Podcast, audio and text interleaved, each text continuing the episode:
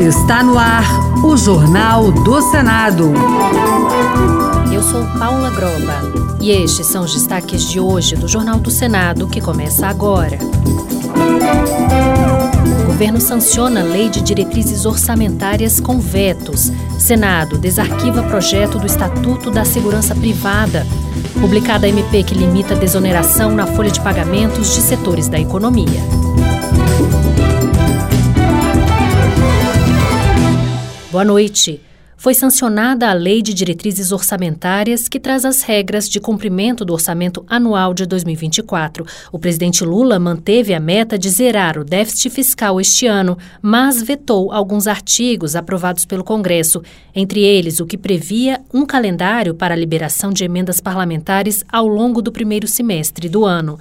O texto aprovado em dezembro por deputados e senadores previa que emendas impositivas, ou seja, aquelas que o governo é obrigado a pagar, precisariam ser empenhadas ou reservadas no orçamento até o dia 30 de junho de 2024. Ao vetar esse trecho, o governo justificou que a medida serviria para aumentar a rigidez orçamentária e financeira e dificultar a gestão das finanças públicas.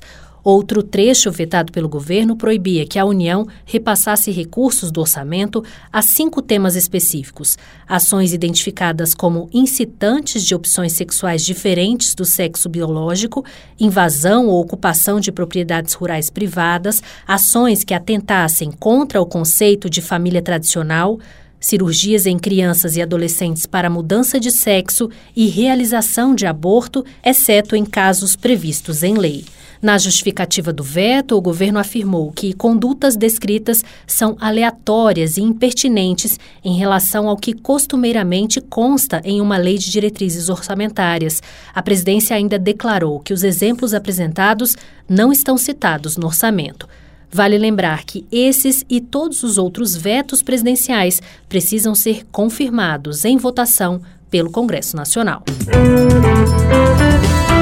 E já está em vigor a lei que acaba com a incidência do ICMS sobre transferências de produtos de um mesmo contribuinte. A norma beneficia setores atacadistas e varejistas que reclamavam de uma bitributação.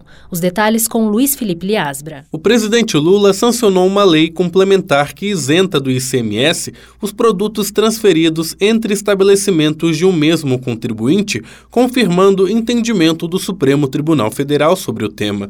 O projeto, que deu deu origem à lei foi apresentado em 2018 pelo então senador Fernando Bezerra Coelho, do MDB de Pernambuco. Para o relator, senador Irajá, do PSD tocantinense, a nova lei acaba com uma injustiça tributária. É uma matéria simples, é uma matéria que corrige uma injustiça, uma distorção tributária e é a conhecida bitributação. Porque o que está acontecendo? Quando a empresa de um estado precisa, por alguma razão, não vender o produto naquele seu estado, precisa transferir esse produto para outro estado, ele está pagando e recolhendo o ICMS. Quando ele chega no segundo estado na sua filial e há a, a transação e a venda pura e simples, ele está pagando de novo esse, esse ICMS. E é isso que nós chamamos de bitributação as regras já valem para o exercício financeiro iniciado em 1 de janeiro de 2024.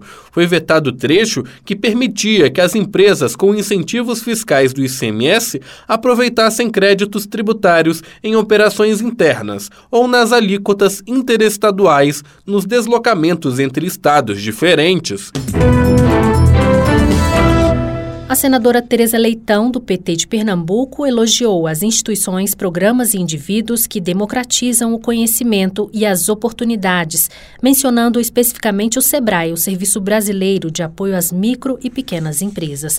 Entre os programas desenvolvidos pela entidade, a parlamentar destacou o programa SEBRAE de Consultoria Tecnológica, o SEBRAE Tech, e o programa Agentes Locais de Inovação, um programa de extensão que apoia a inovação e o desenvolvimento locais. A partir de uma parceria com o CNPq, milhares de bolsistas visitam empresas urbanas e rurais para orientá-las, acompanhá-las e apoiá-las na implantação das melhores práticas em áreas como produtividade, transformação digital, educação empreendedora e indicações geográficas. Sobre o Sebrae-Tec, Tereza Leitão considera ser o mais consolidado programa de extensão tecnológica da América Latina. Ela explicou que ele conecta pequenos negócios a uma rede de milhares de empresas prestadoras de serviços tecnológicos, promovendo a inovação por meio do aperfeiçoamento de processos, produtos e serviços. Entre os casos de sucesso de beneficiários pernambucanos desses programas, a senadora mencionou o Rancho do Dé, em Cabrobó, que recebeu o apoio tecnológico para aprimorar uma raça de ovelhas e também uma empresa da região metropolitana do Recife, cujos irmãos criaram, a partir do zero, uma fábrica que produz hoje mais de 20 toneladas de bolos de rolo por ano. Foi publicada na última sexta-feira a medida provisória que limita a desoneração da folha de pagamentos de 17 setores da economia, conforme lei aprovada pelo Congresso Nacional. O governo alega que a MP ajudará no aumento da arrecadação federal. A MP modifica a lei já promulgada e prevê alíquota menor de imposto cobrado sobre a folha de pagamento dos trabalhadores a partir de abril, apenas para um salário mínimo por trabalhador e redução gradual do benefício até 2027 mas a Frente Parlamentar do Empreendedorismo protesta contra a MP e pede a sua devolução pelo presidente do Congresso. Os detalhes com o repórter Floriano Filho. A Frente Parlamentar do Empreendedorismo pediu ao presidente do Congresso Nacional, senador Rodrigo Pacheco, que seja devolvida ao governo a medida provisória que prevê a reoneração da folha de pagamento. Um número expressivo de senadores e deputados, até mesmo da base do governo, acredita que a desoneração da folha de pagamento que havia sido aprovada pelo Congresso ajuda a criar empregos nos 17 setores econômicos beneficiados e que agora voltaram a ser onerados. A desoneração também é defendida por Pacheco, que divulgou uma nota afirmando que há necessidade de análise técnica da medida do governo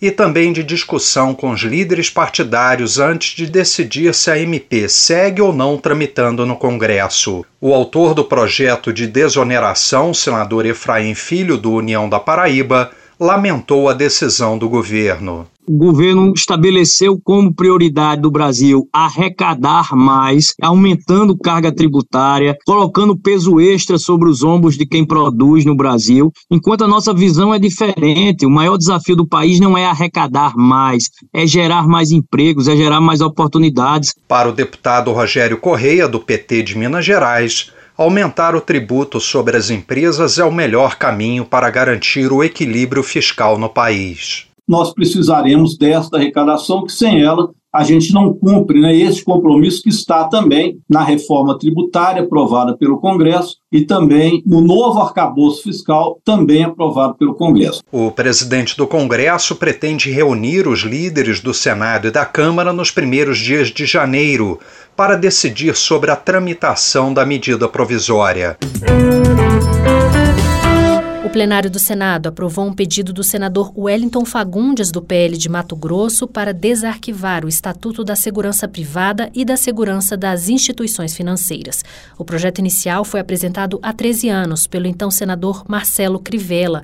A proposta inicial chegou a ser aprovada pelo Senado em 2012 e estabelecia um piso salarial nacional para a categoria dos vigilantes.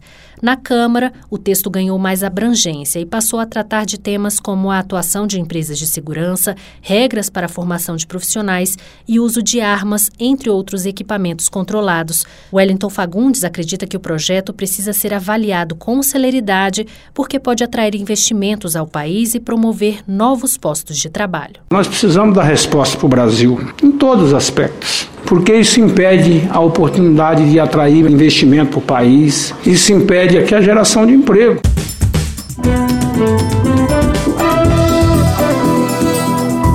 Com trabalhos técnicos de Eric Bento, o Jornal do Senado fica por aqui. Acompanhe agora as notícias da Câmara dos Deputados. Boa noite e até amanhã.